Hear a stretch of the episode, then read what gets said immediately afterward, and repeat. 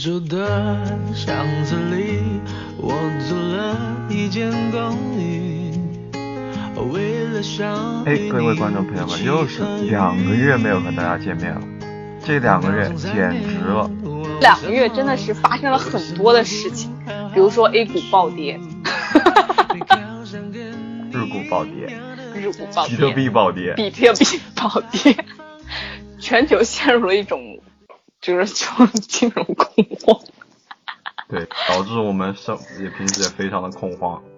对，每天都在为自己的前途担忧。所以我就至今都没有录节目。但我们为什么又开始录了嘛？因为今天美股高开了，对，所以我们今天晚上来准备来录个节目。对，我们准备来庆祝一下。然后呢，这期节目呢，我们大家聊了一些，嗯、有关于教育还有婚姻的话题。哎，其实教育和婚姻也是有息息相关的，对不对？对，因为你有婚姻了，你就得有教育，对，教育是婚姻的衍生品。对，今天呢，为了就是拓展一下我们的故事线，我们还对请了一位嘉宾。对，主要是我们俩说不下去了，实在是主要是我们俩，你知道，底也兜了差江郎才尽。需要一剂新鲜血液，对，就所以就叫了我们的战友，我们吃鸡的基友。对，汉，鼓掌。来，汉给大家打个招呼吧。Hello，大家好，我是本期的特约嘉宾。我，第一次听我这个兄弟的节目，我说不下去了，兄弟，可以，鼓掌这个鼓掌。所以我们今天呢，主要是来聊一下，就是你知道，我们九零后也到今年也都二十六七八了，也到该结婚生子的话题。所以呢，就是我们今天想要来聊一下，就是我们这一代到了当父母的年纪之后呢，和我们自己接受父母教育的那个时候有什么样的差别？然后就是我们这一代在教育我们自己孩子的时候，都是抱着怎么样的一种态度？就是和对我们爸妈教育我们的那个时候有没有什么差别没有？所以我们今天想来聊一下这么一个话题。对，哎，对了，说到这婚姻啊，汉你是不是就是结婚结得非常早啊？对啊，我一六年结的你，怀不得怀一年了？对啊我，一六年结的婚呢，你刚认识就结婚了？刚认识一年吧。啊，对啊，那不是一五年吗？一六年底结的婚，哦，那也得最起码一五年认识啊。差不多吧，一五年都不到。是我们类我的这段婚姻，呃，不对，不是这段，哎，不对不对，不对不对，这个门幸亏被我关起来了，门幸亏被我关上了，幸亏关上了这扇门，不然我祸从口出，死不然就得给你开另外一扇窗。了。我现在这段婚姻。不对，哎，这也不对，这样说也不对啊。我我的就是您，您现在这位夫人，不对，我还有哪一位夫人？不对不对不对，这这都这都是完了。中国文化博大精深，已经我跟你说，你老不公知道自己在说扒在什么。门口上听着，耳朵就扒在那个门。没有，他跟我隔了两道门，他应该听不到，他会把这个门关起来，他应该听不到。但他突然过来，老婆说我不想听。关于我这个目前的幸福生活嗯是怎么来的，嗯对不对？也是比较蹊跷的。嗯这也是我们其中的一个同学结婚，嗯，然后引发的一个姻缘。就是你就看上人家了呗。对，其实之前根本就没有考虑找对象，或者是那个结婚就更不用说了，啊，结果就一见钟情了，嗯，也不能说，就是怎么说呢？就想哎呦，是到年纪了也该结了。是差不多吧，好像跟这种意思还有点靠近，哎呀，真的，你这段音频千万不要让你老婆听见。有点靠近，有点靠近。当时是以为是这样子的，但是现在感觉不是这样子。哦就是还是爱情，对吧？嗯，对对嗯对，这非常对。不是，那你们俩现在，你你在婚礼上就是认识你现在的老婆，然后你俩就结婚了是吧？呃，然后很快就有小孩了是是这样的，我可以把它啊说的，就是玄幻一点吧。是 我当初是，我当初是一只伴郎，他当初是一只伴娘，就是这样子的。哦你们俩是伴郎或伴娘啊？对，而且我不是，我不是，就是不是说好的那个伴郎，哦，是临时很机缘巧合的变成了一个伴郎。你看人呐、就是喜欢给自己加戏。对，而且我还充当了一下婚车的司机，从司机从伴郎又跳成司机，哎，就是这种循环的哎过渡啊，到怎么说呢？然后人家就觉得这小伙子挺能吃苦。没有没有，第一天就给人家家里留了坏的印象，去朋友家就是。我我现在这个老婆的家里，就她姐姐结婚的嘛，当时嗯结婚的，然后我们去，哦，你朋友娶的是他姐姐呀、对对对对，是他姐姐，哦，嗯，然后去早上是去接新娘，嗯，门被我弄坏了，就是拉那个门嘛，不是堵那说明这小伙子身体好啊。嗯，门就被我弄坏了。你说那门你要让李佳明弄还弄不坏呢。你可闭贼吧！你个闭贼吧，嘉哥，嘉哥是可以的吧？嘉哥是可以的，那你怎么就看上人家了呢？没有看上，当时没有看上。我跟你说，当时都没有看上，当时一点都没有看上，没有那种想法跟心思。第一，她是朋友的妹妹，对不对？啊第二，她是伴伴娘，啊，怎么能对伴娘下手呢？一般不都对伴娘下手？没有没有没有。那你还想对新娘下手？啊，不，新娘那个就不可能了。那个伴娘那当时也没有想下手，就是觉得这个不好嘛，对吧？就工作关系，工作关系跟伴娘只是工作关系。有机会再说嘛，对吧？有没有机会就不说嘛。后来怎么怎么好上的？酒喝多了我也不知道。没有没有没有没有没有没有，我开车的司机怎么喝酒？啊司机后来怎么怎么怎么走到一起？我也记不得了。我。觉得我这听下来，我觉得，哎呀，三，你这个你的朋友们也都是感觉像是情场老手啊，哇，怎么就生了你这么个没用的东西呢？他是记录员。哎，那你怎么就这么早的就步入了婚姻的殿堂呢？没有啊，我跟你差不多吧。你们谁早谁早还不一定呢，好吧？是的，我我我是一五年结婚的，我一五年底，我一六年，但是我不一样，十二月，我我十八岁就认识我老公了。我对象也差不多十八岁认识我的吧。哦，你对象这么年轻吗？我对象九六年，比我小五岁呢。我的 天哪！你禽兽啊你让人家九六年小姑娘生孩子？他们九六年的，受禽兽！哇，你怎么认识这种人呢？你怎么是这种人啊？我的天哪！以后吃鸡拿枪第一批一下就把你打死。九六年，今年多大？二十二岁，二十一岁他就生孩子了，二十岁，他到法定年龄了吗？你是不是违法啊你？我们有结婚证的好吧？我们合法哎，不是好吧？那他二十岁就结婚了啊？九六年呢，二一六对啊，一六年，对啊，对啊，二十岁啊，二十岁就结婚，二十岁就生孩子了。二十一岁吧，算起来，九六年，96 16年结的21岁婚，一六21岁你二十一岁是怎么算出来的？二十一岁啊，虚岁是吧？对啊，虚岁啊，二十一岁，因为我结婚的时候我是二十六岁，二十五，二十五禽，兽啊，九六年，二十五，二十五吧。禽兽！哎哎，你老婆毕业了吗？我老婆上班好长时间了，她是老师，她是老师啊！她是幼儿园老师，她上班早。天哪，她是幼儿园老师啊！我幼儿园老师超辛苦的。是的，真的是带一个小孩都带不过来。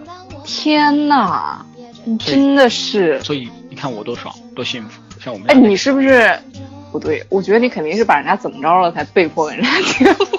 没有没有没有，那缘分乃是天注定，你是怎么说服一个这么小的姑娘嫁给你？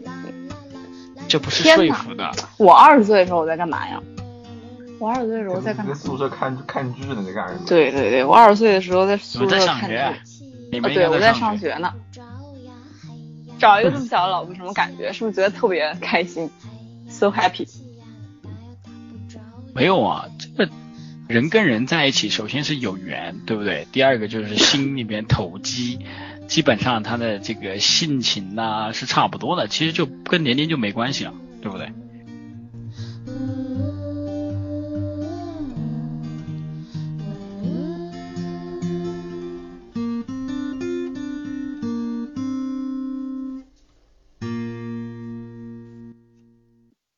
老婆平时会看你手机吗？不会不会，我们有信任的基础，对，不那。你这个，这你这个婚姻很优秀啊，质量很优秀啊，比袁必须长多。那个大兄弟，那个大兄弟到底经历了什么？为什么在你们嘴里这么不堪？没有没有，我们只是没有单纯的嫖了，我们只是对，单我们就是喜纯的欢欢嫖他而已，对，单纯的喜欢嫖他。呃，于师傅曾经，曾几何时，我们四个人在吃鸡的时候，可能凌晨一两点了，那个时候，于师傅嘴里就说：“哼，回什么家？家都没了。”我们就劝他，你知道吗？我说：“哎呀，家还是得回的，我们要睡觉了。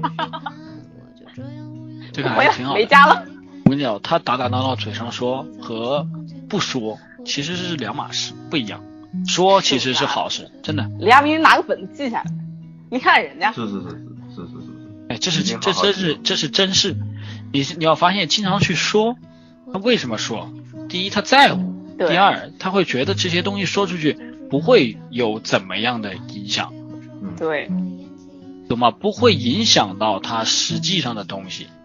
但往往他不说，他放在心里，藏着掖着。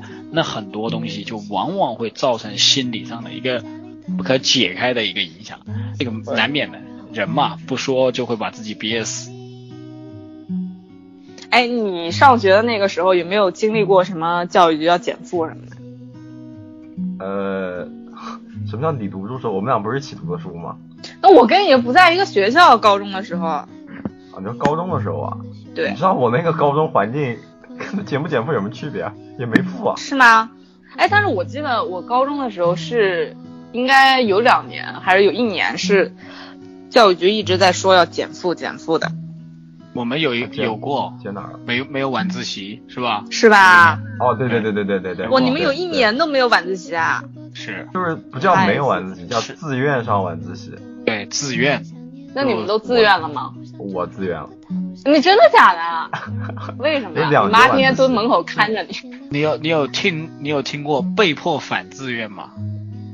哦，就相当于你虽然是自愿，但是学校强迫你们上的。也不叫强迫吧，就是说，就像嘉哥这样的人，他自愿了，然后 没有人跟我们一起出去了，对吧？不好一起走，啊那就反自愿了。对不对啊！比如说他的电动车不能拖我回家了，那我就得等他。就是这样子的。就那时候减负，我记得晚上晚自习是一个，然后中午的午午休午练好像也没有了。你们中午还有午练呢，干嘛要比划？有，我们中午有午自习，午自习那那你们不休息了吗？上课不休息，我们那时候是上课，中午还继续上课。天哪，你好苦啊！我们的后来还那个写那个五就那个写试卷，对，那你为什么高考才考这点分啊？因为我中午 那段时间我去打魔兽世界了，跟我妈打游戏了。我记得我那个时候，我那个学校特我特别倒霉，我上的是我我那个学校的就是所谓的一个什么什么什么什么班之类的，火你知道就是一个就是一个差学校，他搞了一个好班出来。嗯然后呢，我那个学校都是什么样的人呢？都是学艺术的，全是考艺术学院，除了我们那四个班，其他全是什么摄影班、什么美术班、音乐班、播音主持班，都是这种班。所以大概有一年多的时间，他们是不上晚自习，他们大概五六点钟就放学了，整个学校就我们四个班上晚自习，一直上到晚上十点半。十点半，我记得我们好像上到九点，第第一个我晚我是上到十点半，超级惨，那你不住校吗？不住校啊，然后我就回家啊。十点然后中午的话还好，中午我们没有那个没有，嗯，中午大概十一点四十还是四十五我们就下课了。然后夏天的话可能两点半才上课，中间不是去网吧打游戏吗？中间我要回家，回家吃东西，吃东西对于我来说比较重要。这个然后我我们我们的高中是和一个特别我特别好的高中是面对面的，嗯，然后呢，每每放学的时候，你就能一眼就能看出，哪怕不穿校服，你就能一眼看出你是哪个高中的。你们那高中的还是挺有名气的，好吧？跟我们高中有的一拼。那我觉得还是我们高中可能名气更大一点。那不一定。你们高中都在干什么？学上高习，上高中不应该在学习吗？为什么还能精彩？我在学习啊。上高中在学习，你看嘉哥上高中就不在学习，嘉哥上高中都在换对象，天哪，你不是跟我说你单身好多好多年了吗？不换对象就是换归换，成功归成功，对不对？啊换是幻是在路上的，啊，嘉哥一直在路上。这个教育，哎，我们这一代教育也就这样，我们来聊聊下一代的教育。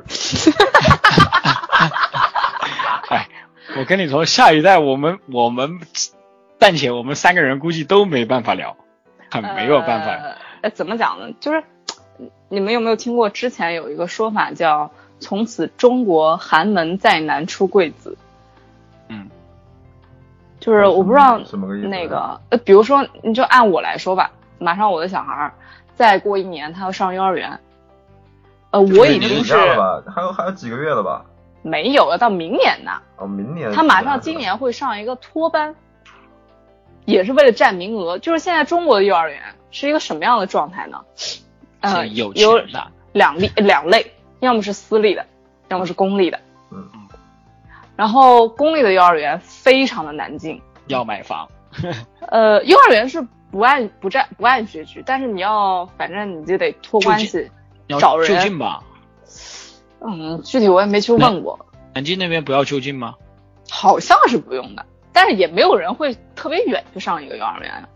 对啊，然后私立的话就是特别贵，比如说大概南京最贵的幼儿园一年大概得要靠近二十万的学费，一年啊，对，十八九万吧，一年幼儿园二十万。对对，是的，很夸张。然后，呃，有的公立幼儿园它还会有国际班，就是你知道这种乱七八糟的班。然后这些公立幼儿园，因为公立幼儿园大家图的就是便宜，然后放心。嗯，正常公立幼儿园一个月也就几百块钱，但是这些幼儿园又推出了这种国际班，就是那些特别好的幼儿园，因为你挤破头想进去嘛，嗯，他就推出这种国际班，或者说什么什么什么班这种名号，但他一个月大概也要收到三千多块钱一个月。你想一个月三千多块钱，再加上你的择校费，相当于你的小孩三年幼儿园上下来大概也要到十几万。小孩儿花那么多钱上幼儿园有差别有吗？而且还是你想上都上不到了。就是有的公立幼儿园名额，像我知道我们这边一个还挺有名的公立幼儿园的名额，呃，我看到报价最高是五十万一个名额，五十万的、三十万、二十万都有这种价格，而且真的有家长去上。不是，我就搞不懂那五千块的幼儿园和五十万的幼儿园教育能差在哪儿啊？我不知道哎，所以我现在也在，我，唉，其实差在哪里呢？差在就是呃时代的不一样，就是我们现在对我们现在的这个我们现在所在说的这个东西和我们现在所要面对的这个东西确实不一样。我们当初上学的时候，你觉得确实过来人对吧？觉得花五千和花五万应该是一样的，因为我花五，我们曾经可能花五千上的这个学也就这么上过来了，也没有说把我们自己说变得有多么坏。但是你现在大部分的中国的这个父母呢，他是想要孩子更好，对啊甚至就像国外的孩子，甚至好多我们中国现在引进国就是用国外的那种教育方式啊，什么什么，像你在你们的你们不都有都知道什么雅思这些东西，这个英语都是为了学习国外的一些模式。对这国外的模式是什么呢？希望父母并不希望小孩学得好，而希望小孩在做人和这个生活方面是优于别人的，而不希望小孩是在这个这个反复就是财经济啊，或者是说攀比啊上面是优越的。更多希望小孩就是说，可能早早的会讲英语，啊对。小孩可能早早的会这个，比如说别的小孩在在一起玩的时候，我家的小孩就可以去表演，去可以在大庭广众下跟很多的这个亲戚朋友在一起见面的时候，他可以主动的善于沟通跟交流，这个就是很多人希望的，因为这就是一，并不是说小孩要花这么多钱去学习，而是现在的我们想要小孩达到这样的能帮助我们的标准。对，而且就是有一个你周围的人都这样，然后你不这样，时代你就会对，就是逼得你必须得随这个大流。比如说你家里小孩儿所有人都去上辅导班了，你能让你的孩子不去上辅导班吗？不上，那他就不知道老师教的是什么。就是你肯定会去给他报一些业余的东西。像我之前，我之前的心态就是，我觉得上什么辅导班呀，上什么英语呀，不上。但是我最近看了一些，就是那些，就是比如说明星家的孩子，或者说，嗯，国外一些什么，你知道，就是那些什么总统家的什么小孩什么之类，他们说汉语，或者说他们说英文，非常非常非常的流利的时候，我当时看到的心情会有，竟然会有一丝的羡慕，而导致我觉得我也应该让我儿子从小开始学这些。这不一，这确实不一样的。就像嘉哥，你现在你看你会说日语，我就不会说，对不对？因为你，但是但是嗯，最主要的一个原因是什么？但是我很我又很想去日本，然后我要到日本去的话，我没有一个很好的沟通能力，我又不可能达到我最想要的那种生活，那种交际的那种生活。就比如说，我可以像你一样孤孤军奋战的一个人去到了日本以后，这个呃找我电视剧上所看到的那些东西，吃的那些饭店，我都找不到，都是个困难，处处都是困难，对不对？就是这样的人。你有你现在没有这些问题，那是因为你呃可能父母在培养的方面确实优越，就超越了别人，呃所所对你付出的东西，对不对？给你培养的东西，或者你自身本身想要去做，也确实得到了父母支持的东西。而我们现在当时那时候，很多时候是第一不想去做，觉得随遇而安，觉得中国大市场就是这样，别人人云亦云，因为别的朋友都这样。因为我们十个人里边，你看，呃，风就是我们这个小团体风流郎这里面，十个人、十五个人也罢，但只有你一个人是会讲日语的，是这样去做的，对不对？也只有你一个人，没有别的人，那我就会跟着另外十个人而走另外的想法，很容易我会跟着那另外十个人去过十个人的生活，而不是你一个人的生活，嗯，知道吧？你现在在过你一个人的生活，而我在过大家都在过的生活，就是这样的区别。嗯我想要现在就不一样了。当提到教育的时候，就是我想要我过你那样的生活，我过不了了，那我想要我孩子过你那样的生活，对不对？嗯嗯，当他等到等到他长大的时候，至少他不会遇到像我这样的问题。就给孩孩子多条路嘛。啊、对也不是多也不是多条路，就是一个弥补的心理，单纯的，很单纯的希望寄托在自己的孩子身上。对对对，也也不叫自己的希望，就是一个弥补，弥补了曾经很多觉得自己做错的东西，不想小孩做错。但是汉，我觉得你现在去学，就是我们可以不谈，就是对下一代的教育，我们就谈，因为人嘛，总是在成长的。二十多岁，自己对自己还是要，就是我们现在还是可以继续去接受教育的。你完全可以去学日语，去过上你想过的生活。可以啊，确实可以，啊但是但是你有想过吗？就是想过一个很很就很现实的一个问题嘛，嗯。就是我现在的状况和我能像孩子一样全身心投入的一个学习的状况是不一样对，我们大部分很多人，他为什么人说人人说这个年轻该该还呃就是现在还年轻，有些事就勇敢的去做，对吧？对。很多人是觉得哎趁着年轻，对。大胆就放手去做吧。但是慢慢慢慢你会发现，岁数越来越大的时候，并不是说年龄大了，而是你要承担的事情和你所要知就是接受的一些事情不一样了。就是曾经没有的负担，现在是你的负担。曾经啊、呃你有的负担，那个负担你有没有解决？就是这样子的。就嗯你有想过，在你在你上学的时候，你有想过说，哦，爸爸妈妈会老吗？对啊，这是一个我现在一直觉得很，嗯、很现实的一个问题，就是你有想过你爸爸妈妈会老吗？没有想过，当时没有想过，但现在不一样，现在我爸爸妈妈确实老了，因为他们从很多方面就是对我们的帮助越来越少了，对，是这样子的，是很嗯。很很现实的，这是很现实的一个问题，就是父母的帮助会越来越少，你就会发现你越来越独立，甚至你越来越需要帮助别人，谁呢？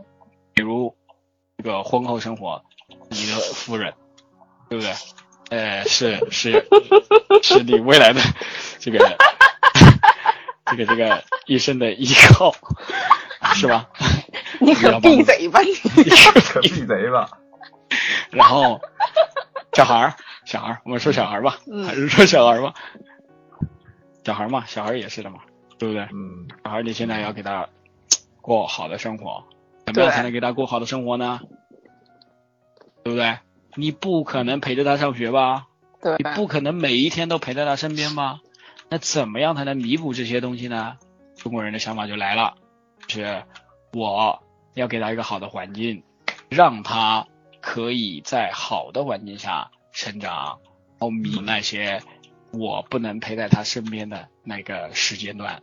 用这个时间段，我用什么样弥补呢？我用等额的我在外做的努力去赚的钱，等额的去跟这个相配比配成，然后就是说，也变相的就是觉得我陪了孩子，我给了他我用时间换来的这些金钱啊，为他的未来做的铺垫什么的也罢，对不对？这个在父母的心里面是平等等额的，但在好多有的时候，人家小孩就会想，哎呀，我你你父母你你给了我什么，对不对？我需要你关爱的时候给我，你就知道挣钱。其实这句话说的是挺打脸的，我觉得这小孩就是不懂事。他为什么挣钱？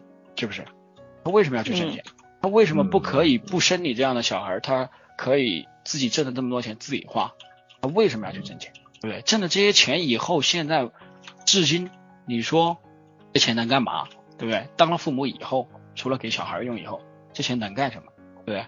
越大越到后的时候，越会发现这个钱根本不能干什么。做父母的就就比较尴尬了，然后小孩又不理解，对不对？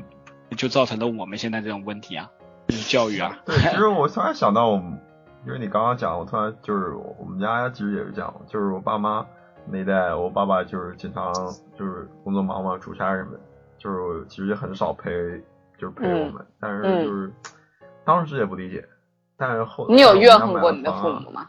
没有，没讲真的真的没有，因为我放养，我是放养的，其实啊，我也是放养的。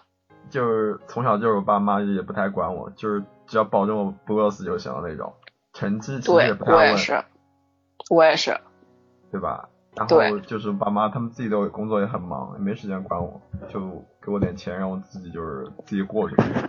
当时就是觉得也也不太理解吧，但是后来现在回头想想，就是如果不努力的话，没钱买房，没钱买车，没钱供我读书，对吧？这些都是需要牺牲的，就是后来理解了。然后刚刚汉说的就是那个什么，父母也不能给你什么，就是让我突然想到，就是我爸妈，就是我留学之后跟我讲的最多的一句话就是，我们嗯现在也不能、不能给给你什么了，就是你什么都要你自己来，我们能给你的就是给你支持，你做什么事我们都支持你，我们是你嗯坚强的后盾。但我觉得这也是非常大非常大的一个对鼓励，对，不管你做什么事都知道有家人在支持。我从小也是放养的，我在，嗯。而且我是属于那种我爹妈根本就，因为我爹妈生我生的很迟，嗯。我妈是三十，我妈是三十九岁才生的我，就相当于他们就是他也管不了，他也不是说管不了我吧，他的呃精力和体力就是和一般年轻的父母是比不了的，嗯。就是所以导致我爹妈就是在学习上他也不是太管我，然后呢生活上也不是太管我，基本上就是我想干嘛干嘛。但我觉得这个特别不好的一点，就是让我从来都没有认真的思考一下我人生的方向到底应该在哪。因为我我爹妈相当于是一个非常随性的人，他不像是有的父母，他会帮你一步一步一步一步的去规划好你未来的路应该怎么走。但是我在我记得我在去年的时候，呃，呃去年还是前年，我忘了，应该是我人生中就为数不多干过非常后悔的一件事情。嗯当时我应该是，呃，准备就是呃换一份工作还是怎么着的，反正就是当时心情也不是太好。然后呢，我就我就在想，为什么我活了二十多岁，感觉人生特别迷茫，就是没有什么特别坚定的目标。但是我老公是一个恰恰相反的人，嗯他做什么事情都特别的有目标，他知道自己想要什么，他也知道自己下一步该怎么做。但是我就是跟他完全相反，我当时非常迷茫，我也不知道我自己该干什么。然后我和我妈打电话的时候，当时我就说了一句特别我现在后悔的话，我跟她说：“你从来没有为我考虑过我的人生到底应该怎么走。嗯嗯嗯，”然后这句话就是一直让我特别的后悔。我说：“你有没有想过，你的教育是失败的？”哇，这句话有点重啊。对我当时心情特别不好，而且我是哭着跟我妈说这句话的。嗯然后现在我就是非常的后悔，我觉得可能这种教育也有它的好，就是你如果嗯如果真的我爹妈就是当时把我每一步都规划的特别死，比如说你你长大了以后，因为很多家长都是这样，你大学应该要读这个专业呀，你以后出来好找工作啊，对不对？呃，你应该找这个工作呀，你怎么怎么怎么样？你进了单位以后，因为我我有一个朋友就是这样，他的人生的每一步都是被他父母安排好的。他现在在他父母的，就是同一个系统，在工作。然后我上次去他家吃饭的时候，他爸爸还会跟他讨论，就是说，呃，你现在这个领导怎么怎么怎么样，你这几年应该怎么怎么样去做你职业上的规划，你应该去学会什么隐忍啊，或者怎么怎么怎么样。等到过几年以后，你再去尝试怎么怎么怎么样的路，这些话是在我们家是绝对不可能出现的。嗯嗯嗯，所以我就在想，所以我当时就那天晚上特别冲动，和我妈说了这句话。然后，但是我现在想想的话，其实这也未必不是一件好事，因为我觉得很多人，你提前就把这些事情父母都给你安排好了，就会压抑你很多很多的想法，而且说不定会让你变得更反叛，嗯你就体会不到就是怎么讲，你自己去明确你自己的目标，说不定也是一种人生体验。各有各的好吧。对，父母安排的话就是走一种别，哎，也不能说简单吧，就是，嗯，各有各的难处吧，就是，对，嗯，因为相当于我当时就是这样跟我妈说，我说我从小到大什么事情都是我自己拿主意，比如说我读什么专业，我找什么样的工作，我要从事什么样的工作，我什么时候结婚，什么时候生孩子，全部都是我自己拿主意。嗯。就是他们就可能只要确保我人身安全，饿不死就行。我就饿不死就行了，跟我们家一样。对，所以我我我结婚也结得特别早。嗯然后那个他们也不管我结婚，也也不是说不管吧，就是相当于我说我要跟这个人结婚，他们就说好，那你就跟这个人结婚。我说我我要生孩子，我已经怀孕了，我是已经怀孕了才告诉他们我已经怀孕了，然后他们说好，那你就生吧，就相当于我是这样一个状态。会不会会不会跟你是第二个孩子也有关系啊？嗯，我觉得也不会吧，可能是可能是不是每个人每个父母的性格也不太一样。嗯，这可能也是。呃，对，嗯，唉，不过唉，但是我觉得现在想想，我这么一路放养过来，觉得也挺好的。啊，我觉得我能活这么大真是幸运。就是自己能独立，也不叫能独立吧，就是，哎其实还是要靠父母，也不能叫独立，但是就是对说能自主其实我们说了这么多，对我们说了这么多，哎呀，我是放养的，我爹妈不管我，其实我觉得都是废话。我们我们真的是温室里长大的孩子，我们根本就没有体会过，说我爹妈不管我，我爹妈真的不管我是一种什么样的状态。嗯，我们爹妈怎么会不管我们呢？他给我们选好学校，对不对？至少是在大方向上，他不会说啊，我初中比如说多点作业不想念了啊，那你不念吧，你去社会上混吧，不可能。嗯至少他在大方向上，我们的爹妈还是非常的相当于支持我们，而且给我们就是选择了一条怎么说，大多数人走也应该是一条比较正确的路。嗯，现在回头看看，我觉得每一步也不能叫正确吧，但是最后的结果都是挺好的。对，其实父母还是付出了很多的心血的。嗯，那肯定的。如果下说到就是我们这一代长大之后做家长，又要教育下一代小孩了。就是如果我们把我们父母那一辈教育我们的事情，再就是延续到我们下一辈的话，你觉得你会这么做吗？我现在对于我儿子的话，因为呃，主要第一个他还是太小了，我真的不知道我以后到底会怎么样。但是我我现在希望的就是我能以一个，我一直都希望我能以一个。正常人的状态去跟他交流，就包括他很小的时候，就是比如说我现在我现在怎么跟你讲话，我就会怎么跟我儿子讲话，就不是以妈妈的以很高姿态的，是以妈妈那种吗？是是，我我我这点还是他所说的就是不希望有代沟的形式在一起沟通。但是我现在比如说他非常调皮的时候，因为我生的是一个儿子，他非常调皮的时候，我还是忍不住会以就是你知道就是传统父母那种。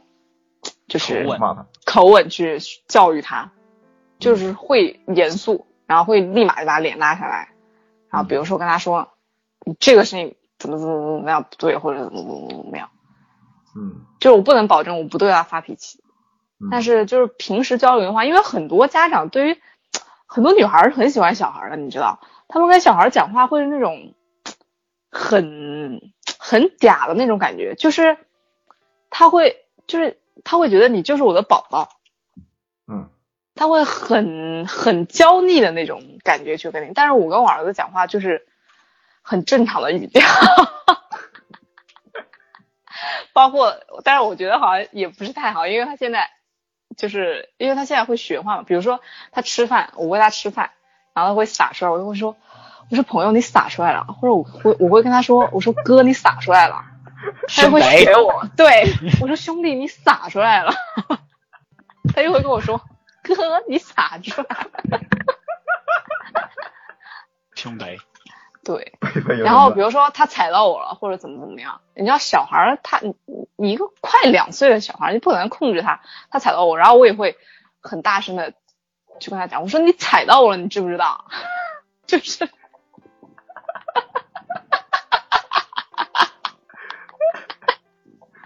哎呦，我儿子好可爱，就是我希望，不管他长多大，我还是能以这样一个状态去跟他交流，就是我所希望。的，就是我希望，而且我希望他长大了以后能带着，就是能继续带着我玩，你知道吧？毕竟我以后也想让他混的，带着吃鸡，对对对，我希望我跟他的状态是属于一种。就我也不需要他感谢我，因为你知道老一辈父母的那种传统观点，就是我在坐月子的时候，因为我是一个，我我差不多有一段时间有点产后抑郁，嗯，就是可能我的心理上还没有做好一个 我做妈妈的准备，然后结果当他真的生下来的时候，就是我有一段时间是很手足无措的，嗯，然后我就那段时间很难过，然后而且就是可能休息的也不是太好，就会很累感觉，然后。有一天晚上，我和我妈妈，就是我抱着我儿子，然后我妈妈坐在我旁边的时候，她忽然跟我儿子这样说了这样一句话，我印象特别深。她说：“说哎呀，说你长大以后一定要孝顺你妈妈哦，你看她多辛苦啊，生你。”然后我当时我就很疑惑的问我妈说：“我说我为什么要她孝顺我？就是我觉得我把她生下来，不是为了让她说以后给我养老，或者说给我孝顺我，或者怎么怎么怎么样，我只是希望。”他可以好好过他的生活，我也可以好好过我的生活。你这挺酷的啊！不是挺酷，但是但是怎么讲，就是我希望他他也能去好好享受他的人生。然后呢，他如果在我老了以后，他如果愿意带我玩，那我也会很高兴。他如果不愿意带我玩，那我估计我肯定还是会失落的。但是我也会尊重他的选择。你这态度挺酷的，看你怎么想？是吗？我都你是不是在减重呗？没有，就是你希望你的女儿以后孝顺你吗？女儿，这个是一个很长远的问题，回答不了。不是你不能问一个父亲他是怎么看他的女儿的，对，这个我回答不了，因为女儿永远都是父亲的。他未来的生活可能跟呃大炮他儿子跟他未来的生活是不一样的。对，也是，啊但是怎么说呢？肯定是，不过女儿嘛，贴心小棉袄，相对来说比男孩更顾家一点。女孩顾家女儿家现在已经贴心了吗？不贴心了，已经不贴心了，扎心，老铁，真的贼扎心。是不是？是的，我的手机又被他给弄坏了，这就是扎心的地方。弄坏了以后，我还没地方怪，就自己重新去买，没人赔。你说扎心不扎心？一天天长大了，马上就要去上学了，马上就要去上学，这不是才一岁吗？一岁再有一年吗？一年，两一年马上要去上豆豆班了，让他迟点上，让他三岁再上学，不让他上豆豆班。那好多现在的幼儿园，他必须要先对上豆豆班，对对，要帮你占名额。对，要占名额，必须嗯先上豆豆班。好的幼儿园一般都会这样。就好比什么，就好比现在把小孩儿早早的送到豆豆班里边去排队一样，对，排上了这个队伍，你进入了这个豆豆班，又在排队。你要连这个班都没进去，那不好意思，你连队都没没排上，对这样的。对，现在就是在托班已经开始找人了要。对大炮刚才说的对啊，现呃到中国此后哦，寒门无贵人是吧？无无什么？对对寒门无什么？就是寒门再无贵子，对，就是这样，确实这样。因为现在越穷的人你接受不了那个。根本没有办法进入一个好的平等的教育环境，已经有层次的划分了，不一样的。嗯，好多人现在再穷都想孩子上好学，但是你知道很就是，我不知道中国是不是现在也想像国外一样，他去他必须要去拉开社会的这个阶层和阶层之间的这种区别。我不知道在日本是不是这个样子，就是，嗯，每个阶层去干每个阶层该干的事。就不去越级管理，分工到人，是吧？对，就好像，呃，但是我也不太清楚，我也只是道听途说。比如说英国或者说美国，呃，就是有钱人家的孩子就去上贵族学校，然后齁贵齁贵那种，然后你就不停的往上 深造啊，对，说一年也特别贵，然后也非常重。其实他们学业并不轻松，那些贵族学校，然后去从事一些比较高端的工作。然后呢，一般人家的小孩儿呢就去上公立学校，然后呢，比如说，呃，成绩差一点的，可能就去上一些不上大学了，就去上一些职业学校，然后去从事一些技术化的工作。呃，那能叫技术化吗？不叫吧，就是比如说从事一些什么，呃，可能手艺活儿也不能这样叫，就比如说什么汽车维修这些，对，也不能对对对，因为这些工作总得有人干吧。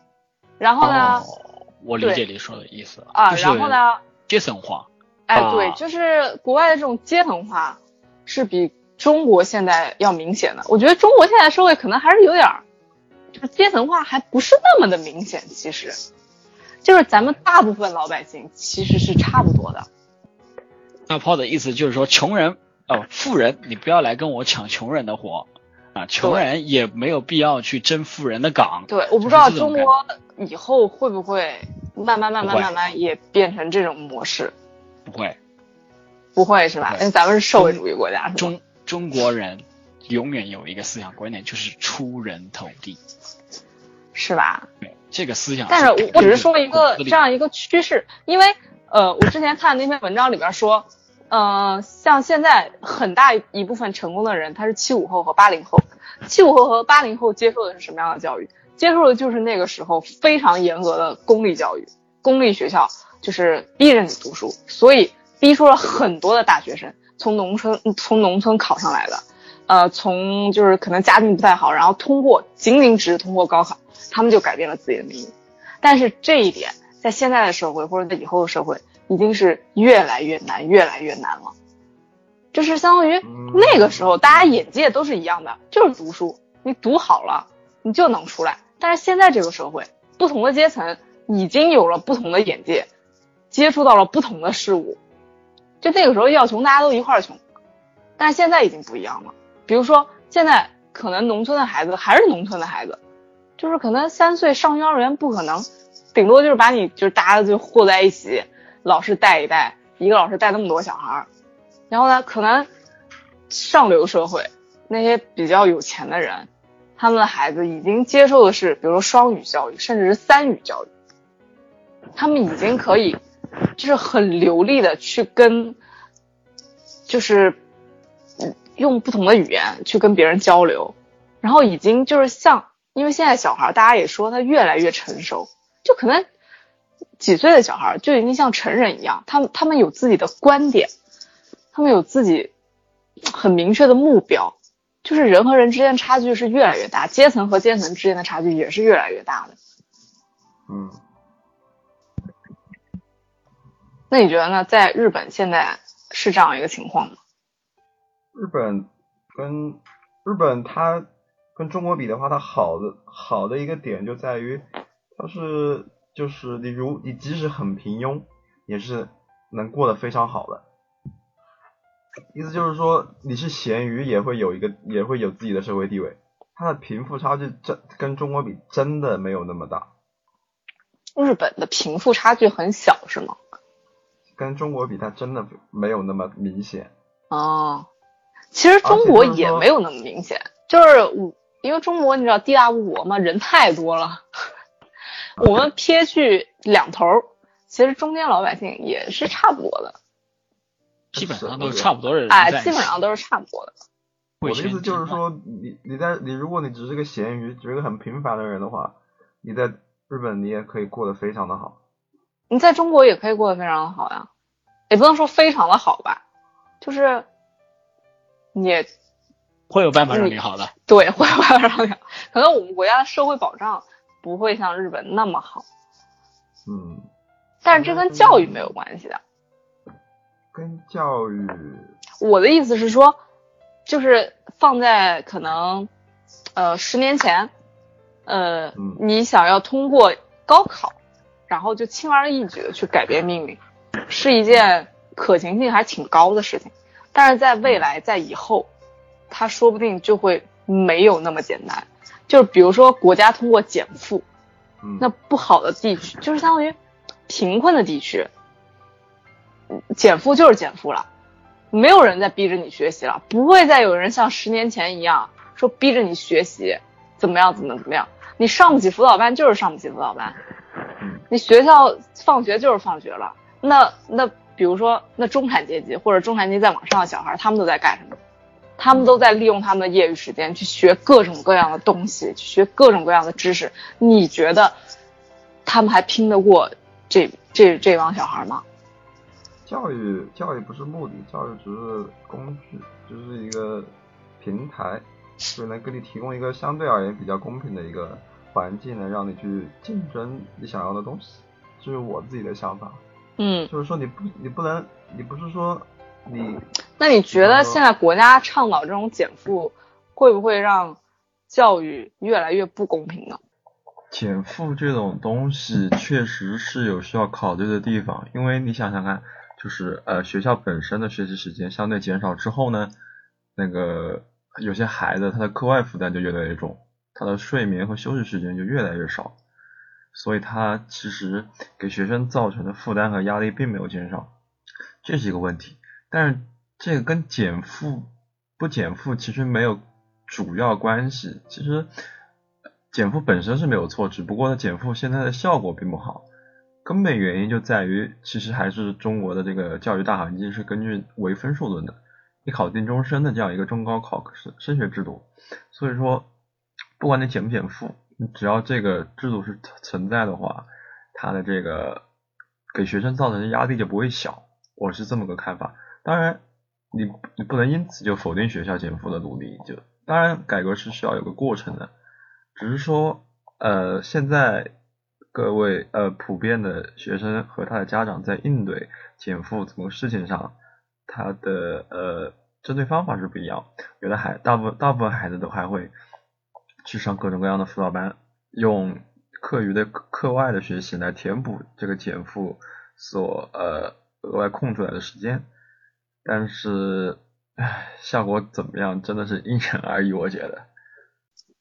哎，节目录到这儿，差不多又要和大家说再见了。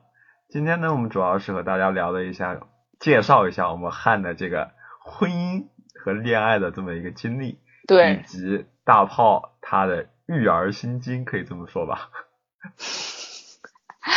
对 对，以上说法仅代表我个人的观点。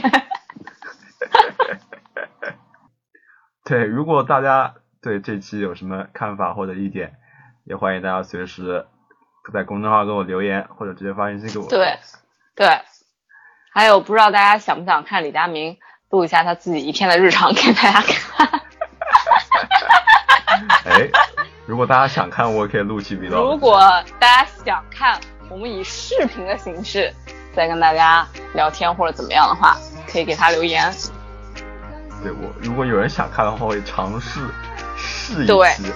对，对，就是哎，也不知道效果怎么样，也是一种新的形式嘛。对，嗯，好，那我们这一期就哎大家再见了，大家拜拜。拜拜。